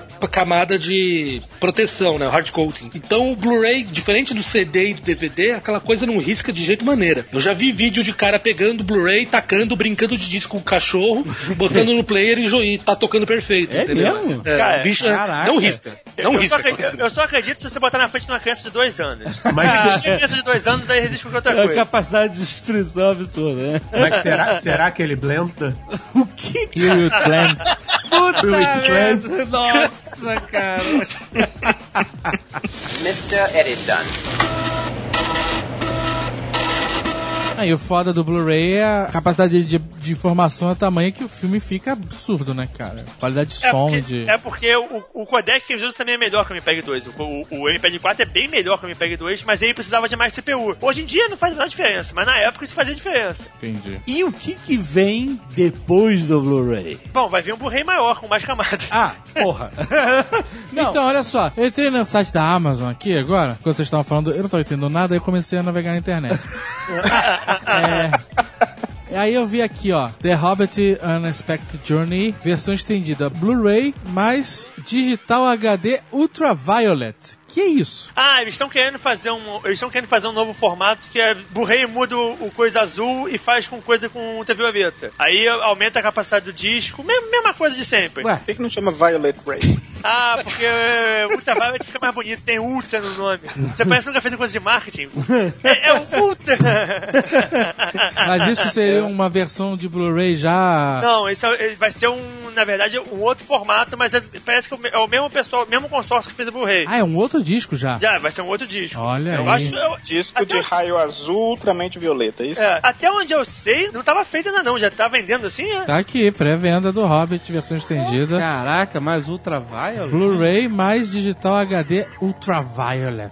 Olha aí, rapaz. Ainda bem que eu comprei meu receiver de- separado do player. É porque assim, agora nessas tecnologias de coisa, como é tudo digital, na verdade o DVD, Blu-ray, CD, é tudo na verdade um lugar pra você armazenar um arquivo de dados, né? Sim. A evolução agora são arquivos de dados maiores que precisam de lugares maiores para serem armazenados. Por enquanto, né? Ah. Assim, é foda, porque hoje em dia você tem vários serviços de streaming, né? Onde você pode assistir seus filmes, o que seja. Mas, na qualidade, não é que nem o de um Blu-ray. Não. claro que não, porque você tá fazendo a transmissão pela internet. Pra você poder ter a qualidade de Blu-ray, você precisa de 52 megabits. De download? Aham. É, e, e o melhor, essa coisa toda dessas de transmissão digital, que é o futuro e tudo. Da TV a cabo que você diz? É, não, tô, é, pois é, não vai ter, não vai ter muito jeito, não, porque quando você tem transmissão a 4K, transmissão a 8K, como já estão testando no Japão, você não tem banda para isso. Eles vão fazer com satélite, o Japão. vai é ter banda para isso em transmissão de TV. Não tem como ter banda para isso em streaming. É, por enquanto, né? É, só que por enquanto. No Brasil, em streaming nunca, nunca. é, Brasil, um, em streaming é, nunca. Um Blu-ray, da especificação dele, a, a, velocidade máxima de transmissão da mídia é 52 megabits. Então, pra você poder passar exatamente igual um Blu-ray via streaming, você precisaria ter 52 megabits de banda. Porra, você 50 2 megabits de banda pra você em casa aqui no Brasil, por favor, me diga onde você mora que eu quero ser seu vizinho. Agora imagina o sinal de 8K que tem 16 vezes mais informação Nossa. que um Full HD. Se você ligar na TV a cabo pra ver canais HD, entre é. aspas, tios irônicos e tudo mais, a imagem tá tão escrotamente compactada. É. Puta. Dependendo da operadora que dá, os caras compactam ridiculamente o sinal, só fica uma Pô, merda. Tu vê, preto, preto, então ele grita na sua cara. É porque o preto, aquelas cenas escuras que tem pouca definição atrás, tem objetos no escuro, essas coisas, são os piores pra esses codecs que a gente usa pra compactar. Você vê na hora eles fazendo os blocos e fazendo Pois é, pois é. Mas é foda, porque eu finalmente montei meu home cheat. Aí o puta, agora sim tô com o home cheat, as caixinhas. Aí eu falei, agora eu vou mandar ver. Agora é meu cinema. Pô, mas, Vou, cara, vou assistir o Poderoso Chefão hoje. vou pegar meu Laserdisc. Vou pegar o exercício. É. Fui, não, fui, fui comprar, cara. Fui comprar Blade Runner até pra me inspirar pro Nerdcast de RPG. Baixou em RMVP. Não, comprei o Blu-ray com, com DTS e o cacete. Falei, agora vai. Mas foi maneiro pra caralho, cara. É outra parada. Você ter uma parada maneira e assistir na alta qualidade é absurdo. Né, se você tem um som de 7.2 também, que o Blu-ray passa, putz, é, é- não, não tem Agora, comparação cara, com o streaming. é- Agora, 7.2 é uma parada que eu sempre fico pensando. O meu, o, o meu receiver é 7.2, mas eu não botei. Cara, você botar 7. a- As, caixas, tudo que você precisa pra isso, é caixa de som pra cacete. O Azag, cara, o Azagal comprou um, um, um subwoofer do tamanho de um frigobar, maluco. O vizinho dele não aguenta. Ah, não tem nada, é pequeno, pequenininho. 8 polegadas só. Foi- eu fui, fui humilde. Fui humilde. Falei, eu quero qualidade, não quero, Mas, não quero Se a, gente, escrotizar. co- se a gente comprar aquele. Cara, é uma caixinha de metal, não tem como descrever melhor. Você parafusa ele embaixo do Ah, seu sofá. eu quero, eu já vi. Você liga no canal do subwoofer o seu balançar. Essa, essa é a minha próxima aquisição, isso eu quero. Isso é foda. Mas vocês- vocês querem cair pra trás? No 8K, eles estão. São É, um- 22 um- canais, né? é 22.2 que vai ser. Puta que pariu. Não, não tem sala pra ter tanta caixa de som. Botar 22 caixas na sala na posição certa. Porque não é só botar É foda. Eu tô felizão com minhas cinco caixinhas e meu meu-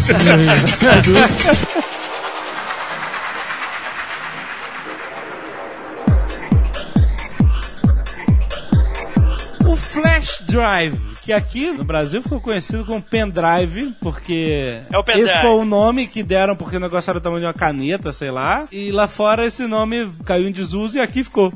o pendrive USB, que é o flash drive, na verdade. O que É. que é um flash drive? Que aí você chega na Best Buy aqui no exterior e fala assim: você tem pendrive? O cara olha pra você e fala assim: oi? Oi? É, exatamente. Flash é um tipo de memória que não precisa de energia pra manter os dados. Quando você corta a energia, os dados não desaparecem. Magia. Não, peraí, peraí, peraí, peraí. Eu corto a energia do meu HD quando eu desligo o computador e os dados não desaparecem. Sim, mas o teu HD é uma memória magnética. É- Ah, é, tem a ah. cabecinha móvel, tem isso aqui. O flash drive tá muito mais próximo pra um chip de RAM do que pro teu HD. É, na verdade, o, o flash drive ele é um chip de RAM mesmo, que a única diferença é realmente essa. Quando você desliga a energia, ele mantém aqueles estados de É, 1 e é. 0 que estavam antes. Não é bem RAM porque o, o- o- a organização interna não é de uma RAM, né? Não, não, não, sim, eu sei, é, são- mas é, Então, a gente tem que chamar o flash drive de pendrive, senão eu não vou conseguir participar da conversa. Por quê? Eu não consigo. Flash... Toda vez que alguém fala flash drive, pra mim toca a música do Flash Gordon na minha cabeça.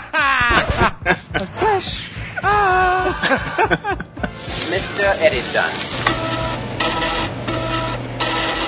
O cartão SD, aquele que você bota na máquina fotográfica, ele é uma flash memory? É um flash memory exatamente igual. Todas essas paradas hoje em dia são flash memory. Micro SD, SDs e companhia. E esses novos HDs, SSD? Também é a mesma coisa, só que o que muda é o tipo do SD, porque o flash é um semicondutor. E a qualidade desse semicondutor é que garante pra ele a velocidade, quanto, que, quanto tempo que ele vai durar e os outros parâmetros dele. E aí tem o que tá no micro SD é mais vagabundo do que tá num flash drive super rápido. Sempre achei esses flash drives fodas, né? A parada é quase indestrutível, pode molhar, né, né? Mas a gente teve um aqui que parou de funcionar do nada. O problema deles hoje em dia é que a célula do flash drive, quer dizer, a célula onde está gravado sua informação lá, ela é indestrutível, ah, ah. só que essa célula sozinha é nada. Você tem os chips que controlam ela, os chips que fazem interface com o computador, e esses chips hoje em dia morrem. E quando ele morre, essa flash drive desapareceu. Entendi.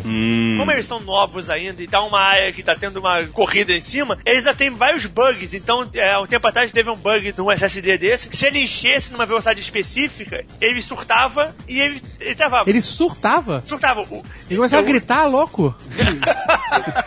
Praticamente. Porque você imagina que você tem seu HD cheio de dados. Daqui a pouco ele travou e ele caiu. Só que toda vez que você rebutava ele, ele começa a ler de novo pra ele se recompor e ele lê a parada que fez ele cair e ele cai de novo. Então ele nunca, Ô, ô, nunca mais eu volta. queria- Blue Hand, explica pro True público leigo, pros cientistas leigos. Os podcasters leigos. Exatamente. Porque, assim, quando a gente pensa num, num disquete, por exemplo, a gente tem um disco, então a gente tem um espaço físico lá onde a informação é gravada. Onde que a informação é gravada num flash drive? E, por exemplo, como que eles conseguem sempre diminuir o tamanho do espaço físico e aumentar a capacidade de, de armazenamento? drive, Eu quero fazer a mesma pergunta pra um pendrive. É, mesma coisa. O flash drive são chips, tipo chip de memória. O que eles conseguem fazer, eles fazem um de litografia que, que grava o chip em tamanhos menores, então eles conseguem, como ele tá gravando em tamanho menor, eles podiam fazer ou um chip menor ou botar mais células dentro do mesmo chip. Então você aumenta a capacidade do flash drive. Eu não entendo nada. Eu acredito que funciona. Imagina assim, quem tem dentro de um chip do flash drive, você abre ele e tem várias células, cada célulazinha naquela gravou um bit. As células ocupam um espaço de, sei lá, 10 nanômetros. Aí você agora conseguiu fazer um processo novo de litografia, que aquela mesma célula que ocupava 10 nanômetros agora ocupa 5. Então no mesmo espaço você consegue botar o dobro de células. Ou você pode botar com a mesma quantidade de células na metade do espaço. Eu não sei o que você tá falando, mas eu acredito em você. cara. O- e, e a outra pergunta HDs. que- e o André tinha perguntado onde é que eles estão gravados. No HD normal, né, magnético, a gente grava no disco magnético um monte de 10, 10, entre aspas, que é onde tá a informação. No flash você grava numa junção de semicondutor. Explicando a grosso modo porque a parada é bizarra. Então, tava vamos bizarro antes. Eu não tô entendendo. Eu não sei nada! Eu não sei nada! Mr. Edison. Quando eu ia na casa do meu amigo que tinha lá um XT, monitor fósforo verde, Ah. antes de ligar o computador, ele tinha que desligar o Winchester, que era o HD. Era um Winchester porque é, ele tinha 30 MB de cada prato. 30, Se 30. ele desligasse o computador sem desligar o HD, ele fudia o HD. Ele tinha que desligar o computador, o- ele tinha que desligar o Ele HD. tinha que parquear a cabeça. Ele tinha que parquear o Isso, isso, isso aí. Nessa época, o HD era tão inteligente que todo o movimento da cabeça do HD para ver cada setor era feito pelo computador, não era feito pelo próprio HD. Aham. O que acontecia é que você tá, você tá vendo lá no meio do HD, você desligou o computador, agora você não tem mais controle nenhum no HD. Ele Exato. vai parar de rodar, mas a cabeça vai continuar parada no mesmo lugar onde ela estava, em cima do disco. Isso. Então quando ele parar de rodar, ela vai parar de voar, ela vai aterrizar. Aí fudeu. Ei, fudeu o HD, Aí exatamente. fudeu o HD. E aí eles tinham que parquear, exatamente, parquear a É, parada jogar, antes de jogar ligar. a cabeça pra dentro. Olha aí. Aí- Tem que botar a cabeça pra dentro. Aí beleza, a tecnologia evoluiu, a gente se livrou disso, graças a Deus. É porque nessa época, você vê um setor, não é simplesmente ver o setor. A CPU falava, ó, disco, roda, cabeça vai na posição tal, Isso, tal, tal. isso. Um disco novo hoje em dia, você fala pro disco, me dá o setor tal. E o disco se vira. Isso, ele isso. vai lá, vai lá ver, faz o que ele tem que fazer e te devolve o setor tal. Não, tudo bem. Peraí, peraí, peraí. Se nessa época faltasse luz, fudeu? Fudeu. Fudeu. Fudeu. Fudeu. Caralho. Ou você tinha um no break, eu não sei nem se existia na época, mas. Tinha, Ninguém tinha. tem no break nem hoje em dia. Fala sério. Só o Blue Hand tem no break, cara. Só tem no break quem faz backup. Mas olha só, a gente se livrou disso, ainda bem. E aí agora, com os flash drives, os pendrives, É. você é obrigado a fazer essa porra de novo. Você tem que dizer pro computador: Oi, computador, eu vou tirar o meu flash drive. Mas Tudo isso é bem? mito, isso é Isso aí. Isso é não, não, isso aí não é, é pelo seguinte: todo disco removível no Windows, o Windows considera que o disco é lerdo. Historicamente, discos removíveis são lerdos. Então o que, que o Windows faz? O Windows tenta fazer um cache em memória de tudo que você está fazendo e ele só grava no disco no último segundo, que é pra parecer pra você que o disco está rápido. É. O que acontece é que se você não der o remover e você puxar o disco, provavelmente o Windows não gravou porra nenhuma no disco. Então, peraí, não tem perigo de eu perder o que, tipo assim, apagar o flash drive inteiro? Tem, porque o flash drive, se você puxar ele sem remover ele pelo software, o estado que ele tá naquele momento que você removeu não é um estado garantido. Uma parte do que, do que deveria ter sido gravado nele não foi ainda. E ele pode ter, ser inteiro corrompido. Para evitar isso, nos Windows mais novos, a Microsoft bota a parada num modo que a gente brinca e chama de paranoico, que é o seguinte, tudo que você gravou é realmente gravado no disco naquele momento. Então se você puxar o disco, o disco tá no estado são, tá no estado garantido. Ah. O ideal é sempre você. Ejetar. Ou pelo menos você esperar a porcaria da luzinha para ele piscar. É, na verdade, não só o Windows faz isso, mesmo o Linux, o Mac, é. Eles mandam, eles não, eles não dão o ok na hora que você gravou, ele grava um pouco depois. No Unix você daí é sync, sync, sync pra garantir que ele deu sync no disco antes de tirar. Então, mas é, é, tipo assim, isso não é uma lenda que nem celular explode depois de gasolina. Não é. Não é. Mas existia uma lenda que dizia: se você tirar o pendrive antes de ejetar, esquecer de ejetar, vai queimar o pendrive. Não, queimar. Não, assim, não. você pode eletricamente estragar ele, mas o teu pendrive foi mal feito, porque a porta USB é feita pra você não, não poder queimar a pedra puxando. Malditos chineses. é sempre isso. É, tudo, tudo seria foda, né? Tudo seria foda se a gente não mandasse fazer na China, né, cara? Se você olhar um conector USB, você vai ver que dois traços são maiores que os outros dois. Eu acho que são os dois do meio. Os dois, dois da traços. ponta. É, os, os dois da ponta? Os dois traços maiores são, são o aterramento. É pra garantir que, mesmo depois que você tirou todo o sinal e que você tirou a força, você ainda tem um terra pra poder descarregar e evitar que você O queime terra que vai pra onde? Não vai pra terra. seu gabinete. Hã? O terra de qualquer coisa que ligar no computador vai pro seu gabinete e vai pra tomada de terra. Não é 1.2 gigawatts, né, cara?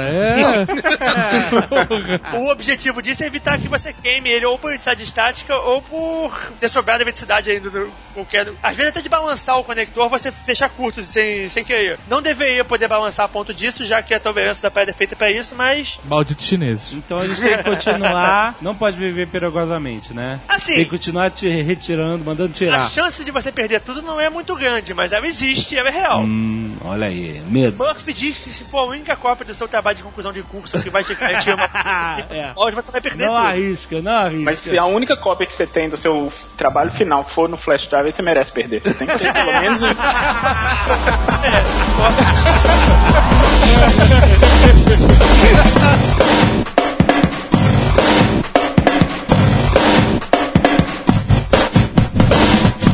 Este Nerdcast foi editado por Radiofobia, podcast e multimídia.